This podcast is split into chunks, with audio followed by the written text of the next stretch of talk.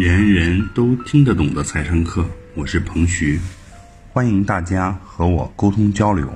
我的微信号是幺三幺零一八六零零一八，幺三幺零一八六零零一八，记得回复“财商”两个汉字哦。下面开始我们的学习吧。投资都是投什么？我问大家啊，投资都是投什么？我们说到投资了，都是投什么？都是投什么？我们这里面的，我们这里面的投资，指的是狭义的投资啊，就不谈这个，不谈这个，我们不把学习放在其中。其实学习就是投资，我们不把学习，不把健康放在其中，我们指的是资资本加上智慧，有很多，有非常非常多。我问大家有没有这里面我没写的？你们觉得有没有我这里没写的？有没有我这里没写的？你们能想到的？比特币啊，太对了啊！有人说了，比特币虚拟的，可以。比特币好，这个我没写。还有呢？旧书啊，旧书啊，好。商铺属于房产，还有呢？还有没有别的？各位还有没有？人脉不算，人脉不算啊！我指的是狭义投资，不是广义的。广义的学习啊、健康啊、人脉都算。古钱币这些我都算古董了。还有什么？玉石就算艺术品吗？黄金算贵金属？三 D 打印机不算啊。专利哈，专利属于极特殊的，我们这里不提。啊，邮票算不算？算，邮票算啊，邮票算。还有呢？红木家具哈，红木家具算艺术品，字画艺术品，风险投资股权的风险投资是吧？好，可以放这儿，不说了啊。大家说了很多了，大家说了很多了哈。那我们一个个看。既然大家都觉得我这么多，有人说大蒜都可以投资是吧？各位听好了。我们指的投资的是什么？就是资本加上智慧，不用经营。大家听好了，资本加上智慧，不用经营的叫投资。如果还要加上你的经营，这就不算了，这就不算啊，这叫做这就叫是另一回事了，这叫做经营了。那我们看大家，我问大家，彩票能不彩票算不算投资？彩票能不能碰？我们一个一个回答，彩票能不能碰？各位，彩票能不能碰？来，经常买彩票的打一，经常买彩票的打一。啊，教室里还真有啊！好，假设你中奖了，你觉得你觉得会是什么样的？各位，打一的同学，我问你，假设你中奖了，你是不是高高兴兴去买车买房是吧？是不是买买很多的东西？叫一夜暴富哈，这一夜暴富好不好？好了，这是我随便收集的，从网上给大家收集的所有彩票中奖之后的人的结果。大家看一看啊，你们下来没事干，把我这个截图，你把这张 PPT 截图，截图以后呢，你在百度里搜这些主题，搜这些主题，我希望你看一看这什么情况哈。彩票，各位记住，不是投资，不是投资，彩票是一种赌博，彩票是一种赌博，只是它是一种小额的合理合法的赌博。彩票真的中了奖，不会给你带来任何好处，将会毁掉你的一切。如果你们不相信，如果你们不相信，你们自己去搜一搜所有的得奖的人是什么情况。老板买彩票中了一百万不收手，赔了三千万。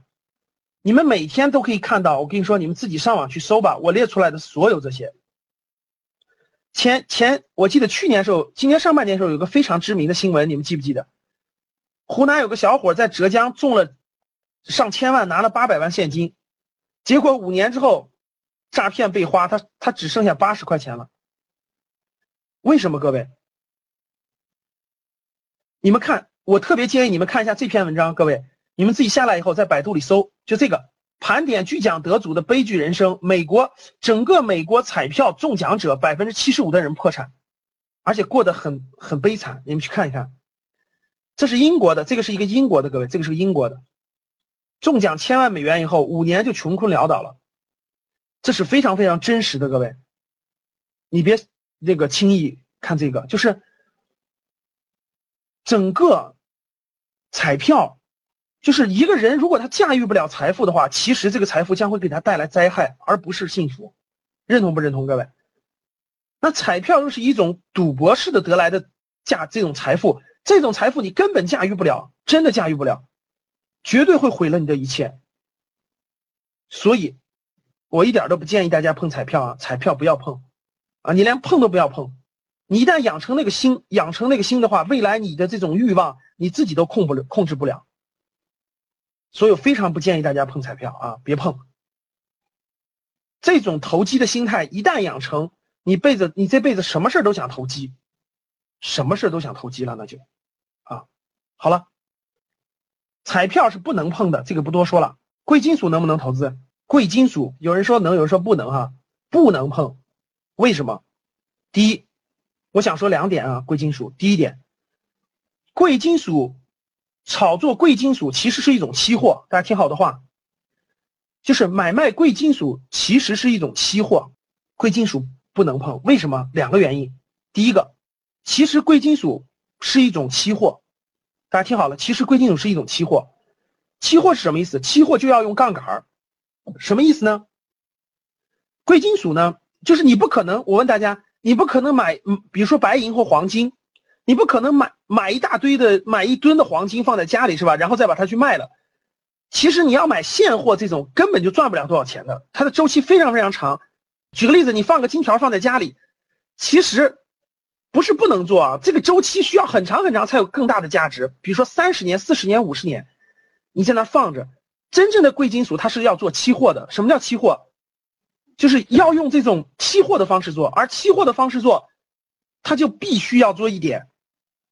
期货最大的风险是什么？各位，对，保证金交易，就是保证金交易。你自己不可能有足够量的现金去购买几吨的黄金或几吨的白银，对不对？所以你就要用保证金。用保证金的话，它就这个这个底线是没有的，它可以它可以爆仓。其实一旦连续跌停的话，其实你你可以背上债务，就是它不是它的底线，其实你是不可控的，风险非常之大。这是第一点，我想告诉各位，一般人根本就操作不了。你不要听广告里天天跟你说什么炒白银炒白银，其实一般人根本操作不了。第二点，我想说。社会上的大部分可以跟大家说，百分之八十做贵金属的公司都是骗人的。教室认真听好了，社会上百分之八十的都是骗人的。什么叫骗人的？他操作的是一个自己的虚拟盘，就是虚底盘，不是真实盘。啊，大家千万不要相信，这个比例我都不好说了。反正就是你们不要相信那个根本就不可能赚钱的，呃，根本就不可能。如果你说。老师，我就喜欢黄金白银，怎么办？那你就买点藏在你家冰箱里哈。我原来我原来有个朋友投资黄金，他他就买现货。我说你你放你家放哪儿呢？他想了半天。我说你挖个洞藏起来，要怕丢。最后他放在他家冰箱里，把他冰箱的那个那个那个那放在冰箱里冷冻起来。他说这样丢不了。我说改天你家搬家的时候，你不要你的冰箱，你就忘记了你的黄金。什么意思呢？不多说了，简单说就是各位，贵金属不是一般人碰的，我不建议大家碰。啊，不建议大家碰，像这种纸黄金这些的都不都不建议，都不建议，非常不好，其实非常不好啊。这个我已经说过了，第一个，第一个，你要真想靠它赚钱，你必须用杠杆，用杠杆你的风险就无底线了。第二个，社会上大部分这个购买这个黄金、白银等的中介都是骗人的，都是骗人的啊！我觉得你们自己去研究研究，你就别碰了。古董能不能碰？古董一般来说你都别碰了啊！我这里面想说两点：第一，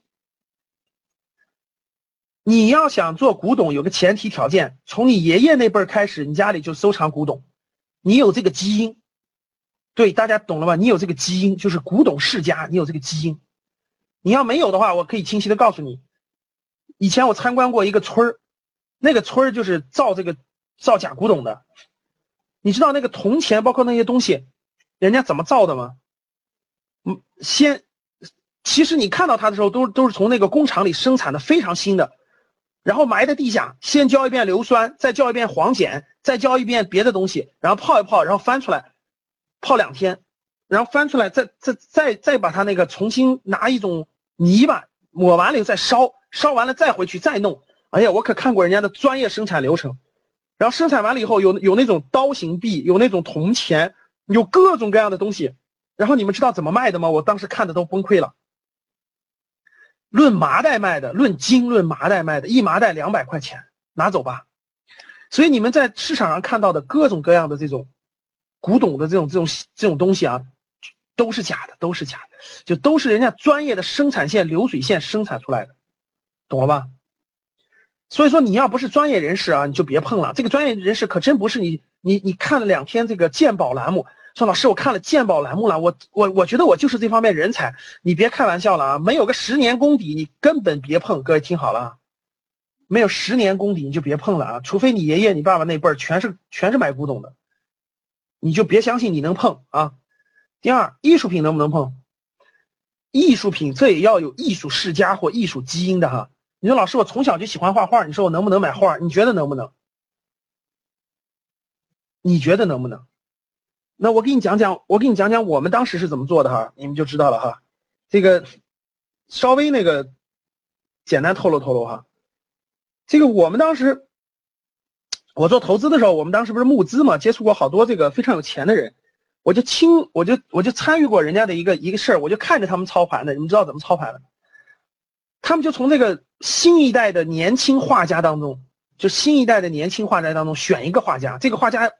首先，他的基本功你可以啊，基本功就是还是可以的，懂了吧？然后这个画家其实跟那个庄家炒作股票是一模一样的。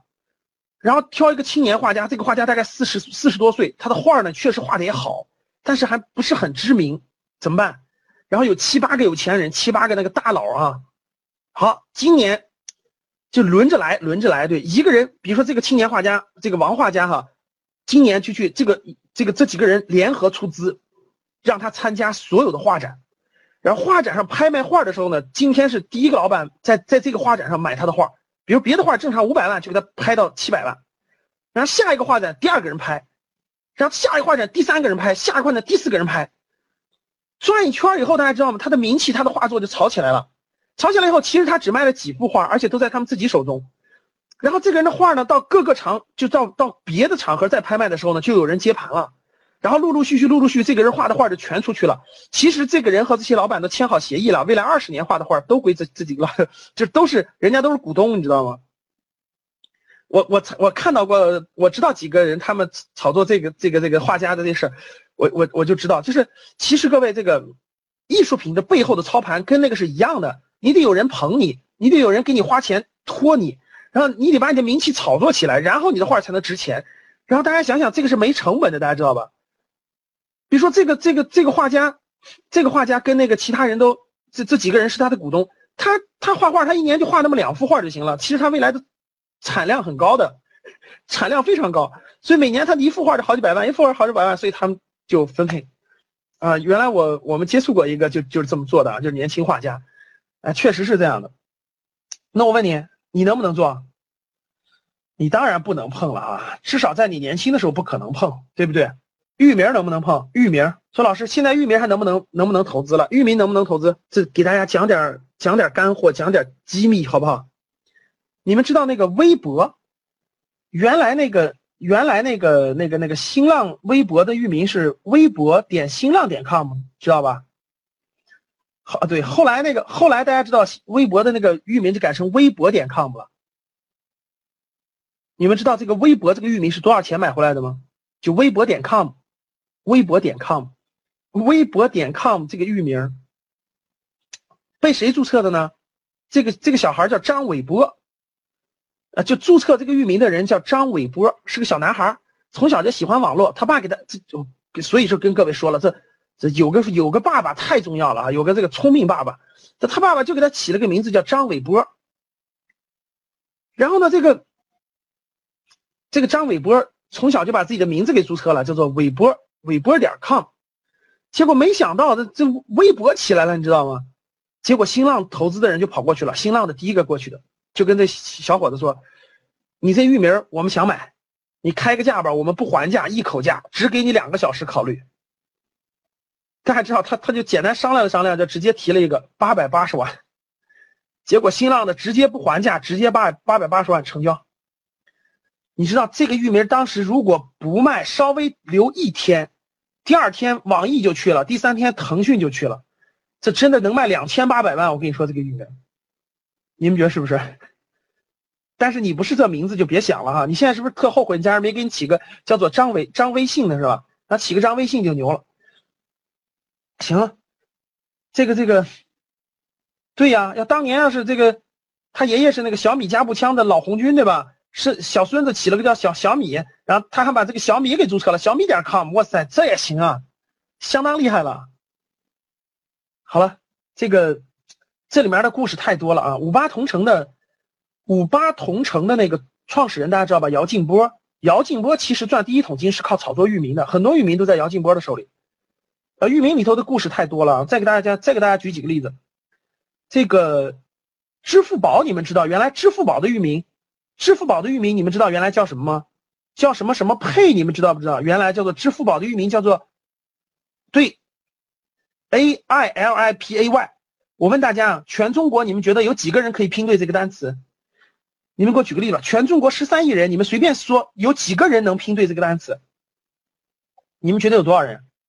我可以明确的告诉大家，不超过三千万，你们信不信？就能拼出来 a p a l i p a y 的，真真真的弄不出来。后来你知道，后来你们现在查一下支付宝的域名是什么？是支付宝点 com。你们知道这个域名是花多少钱买过来的吗？你们知道这个域名是花多少钱买过来的吗？几千万。好，我问你们啊，阿里巴巴这个，你们知道阿里巴巴刚开始创，就是马云的十八罗汉刚凑齐的时候，他们只有五十万资金，你们知道吧？他只有五十万资金。阿里巴巴刚创业的时候，就是这十八个人凑了五十万。你们知道阿里巴巴这个域名凑了五十万以后，阿里巴巴这个马云做了一件事，从一个美国人手中把阿里巴巴点 com 买过来了。你们知道花了多少钱吗？一万美元。九九年啊，九九年花了一万美元啊，一万美元，你们知道啥概念吗？相当于八万多人民币。大家知道呀，当年他只有五十万，只有五十万啊。拿了五分之一去买阿里巴巴这个域名，你想想马云多有魄力，多有那啥了？因为这个域名全是我问你们，他为什么要买这个域名？你们告诉我他为什么要买这个域名？因为全世界的小孩都学过阿里巴巴与四十大盗，所有的小孩都知道阿里巴巴是商人，大家听懂了吗？你们告诉我这值多少钱？这值多少钱？就是全全世界的小朋友的头脑当中的定位。一提到商人，最小就知道是阿里巴巴。或你说这值多钱？各位，你说值多钱？马云一万美元买回来的，然后造就了今天最大的网商阿里巴巴，值了吧？是不是值了？再说一个域名的，原来京东的域名是什么？各位，原来京东商城的域名是什么？原来京东商城的域名是三六零 buy，对不对？好，我再问一个问题。我再问一个问题，你们觉得全中国十三亿人有多少人能能拼出来“三六零 buy” 这个词？就 B U Y 这么简单的一个英语，十三亿人，你们知道有多少人能拼出来吗？我可以清晰的告诉你们，能拼出来“三六零 by 的词不超过两个亿，你们信不信？将有十一亿人拼不出来，所以今天京东的域名是什么？各位，今天京东的域名是什么？今天京东域名是 JD 点 com，对不对？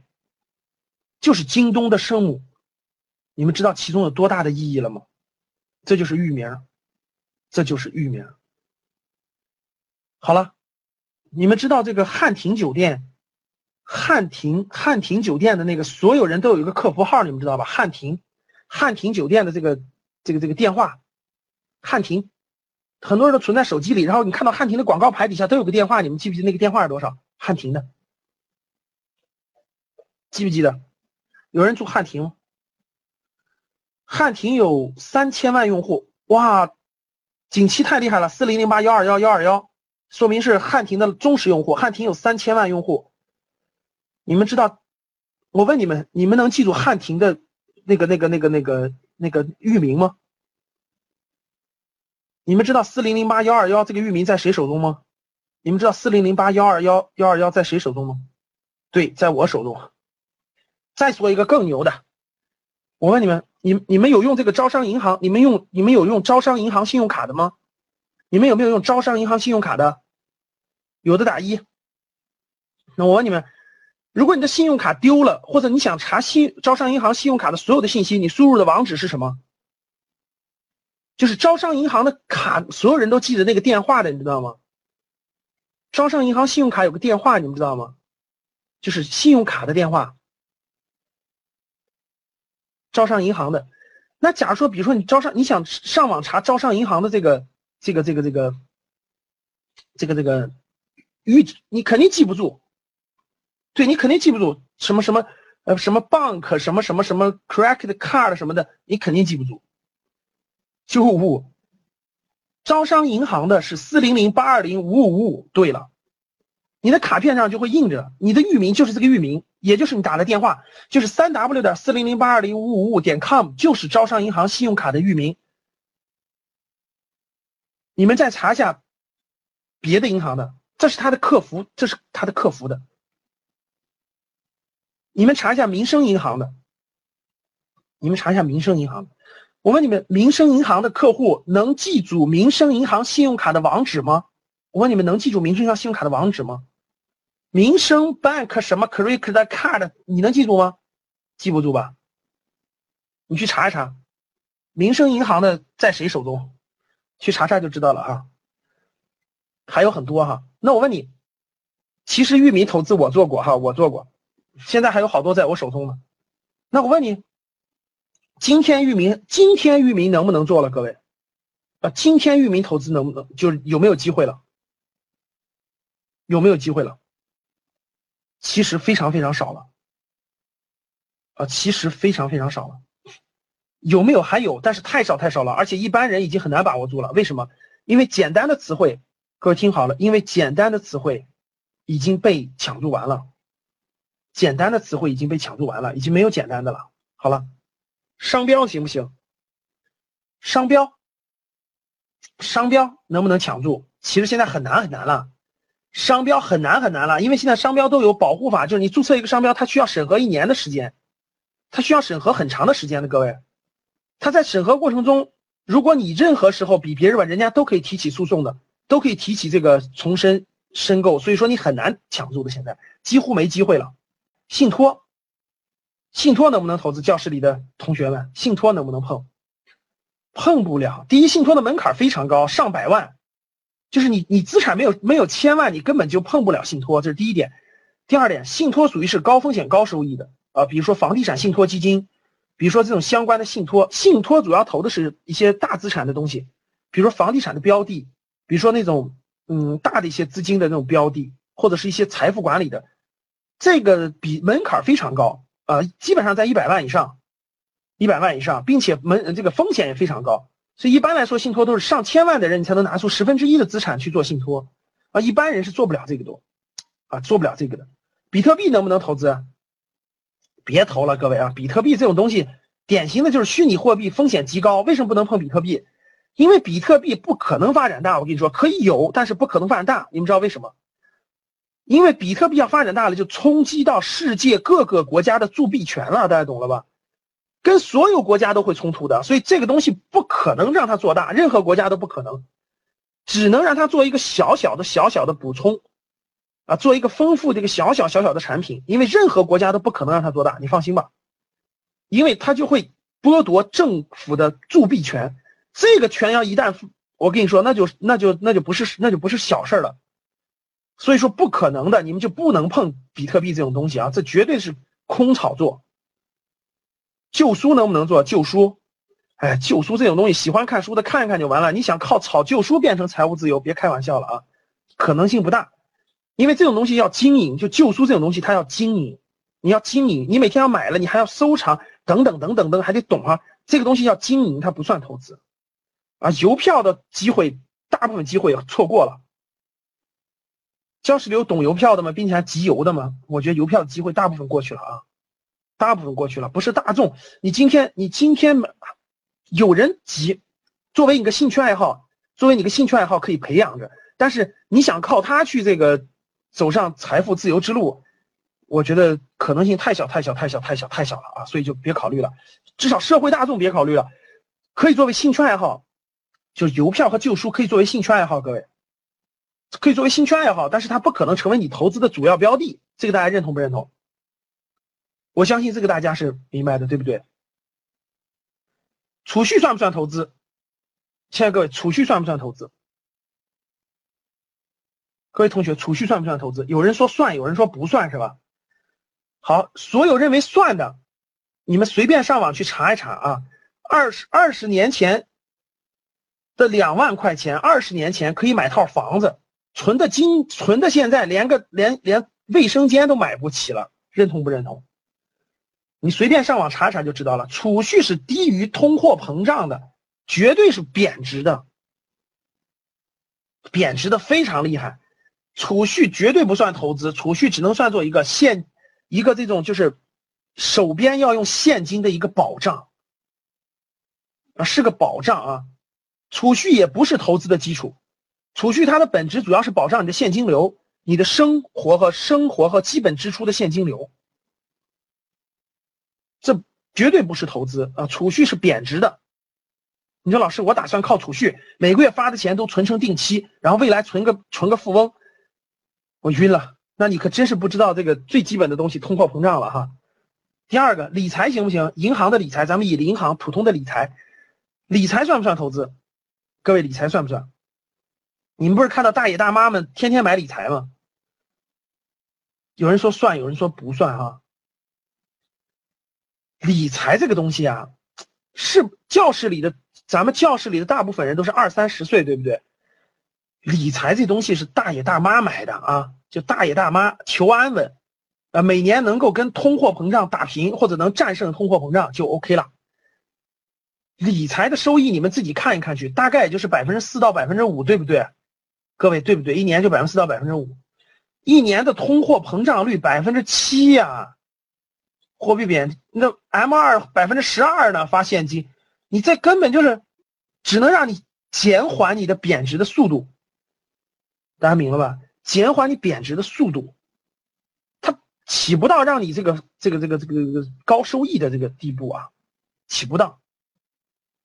所以理财是大妈级的，就是已经不能承担风险了。大家听好了，就是我们已经退休了，手里有些钱，放成储蓄呢，贬值。然后暂时也不买房子，不买其他东西，怎么办呢？又买点理财产品，甭管是这种保，一般是保本的，保本的等等的，觉得呢比银行储蓄率高，也就这样了啊。这在座的各位，你不能做这个，做这个那那就不叫投资啊，那就不叫投资，那就叫点保值吧，那就叫点保值了啊。以上就是本次课程的内容，人人都听得懂的财商课，喜欢本节目的朋友。请关注和订阅，欢迎在评论区留言互动，也可以添加程序的微信：幺三幺零一八六零零一八幺三幺零一八六零零一八，做进一步的沟通和交流。感谢大家的收听，我们下期再见。